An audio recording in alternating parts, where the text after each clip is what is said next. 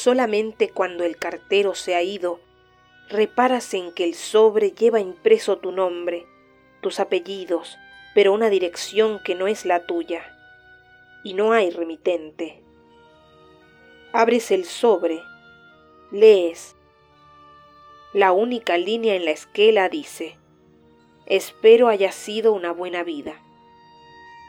La fecha en el matasellos indica un día dentro de tres años.